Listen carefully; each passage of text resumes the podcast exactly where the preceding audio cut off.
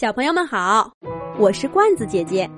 这个摘个号飞船出发的故事，是罐子姐姐写给王乐晨小朋友的专属童话。罐子姐姐祝王乐晨小朋友做一个聪明勇敢的小孩子。摘个船长，飞船探测仪显示，左前方十亿公里处发现一颗有生命迹象的行星。是否前去探索？这个号太空船正行驶在远离太阳系的苍茫宇宙中。它的任务是在辽阔的宇宙中为人类寻找并记录有生命迹象的行星。船长摘个对飞船舵手说道：“左转舵，目标有生命迹象的星球。”全速前进！其他船员做好登陆行星和后续营救准备。人类的科技已经可以支撑星际旅行。十亿公里的距离，没有多久就被跨越。一颗绿色的行星出现在摘个号船员面前。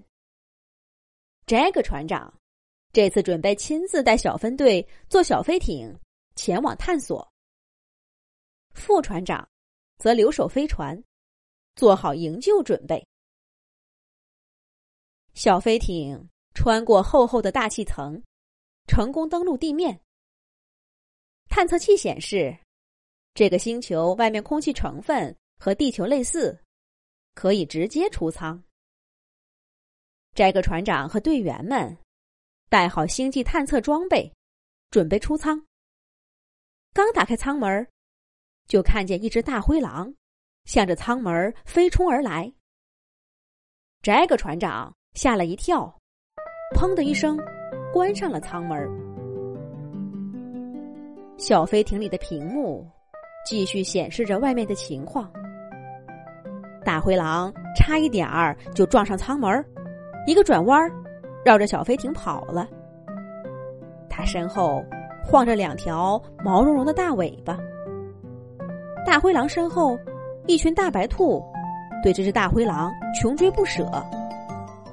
只不过，这些大白兔都长着三只耳朵，体型呢是被追的大灰狼好几倍那么大。片刻之后，这个船长控制小飞艇起飞，回归停在行星外的飞船上。摘个船长在船长日志中写道：“公元二零七七年四月一日，摘个飞船到达 NGC 四五六七星系的绿色行星，发现初等智慧生命。三只耳朵的兔子在追杀两条尾巴的大灰狼，我们迅速离开，没有进行干预。摘个号飞船。”继续在宇宙中航行。他们在 NGC 三七三七星系发现的是一个石头生命星球。这一次，这个船长留守飞船，副船长带队登陆探索。探索小队被暴躁的石头人攻击并抓住，这个船长带领救援小队偷偷潜入石头星，在找到石头人的弱点。并经过激烈战斗后，成功救出探索小分队，并逃离回石头星外的摘个号飞船。这一次的经历，摘个船长在公元二零七八年六月六日的日志中记录了下来。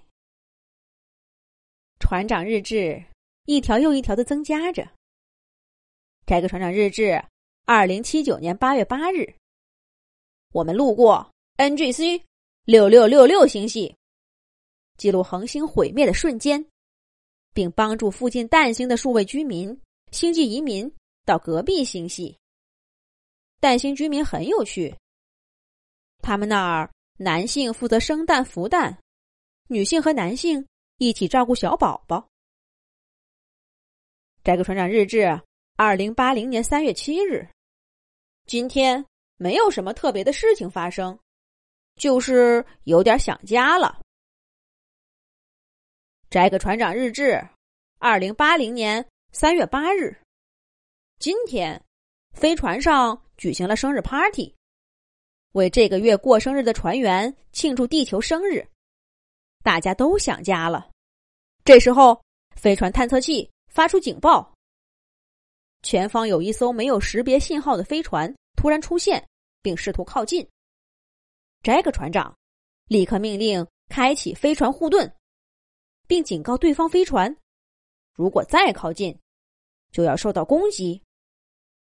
但对方飞船装作没有听到，继续靠近。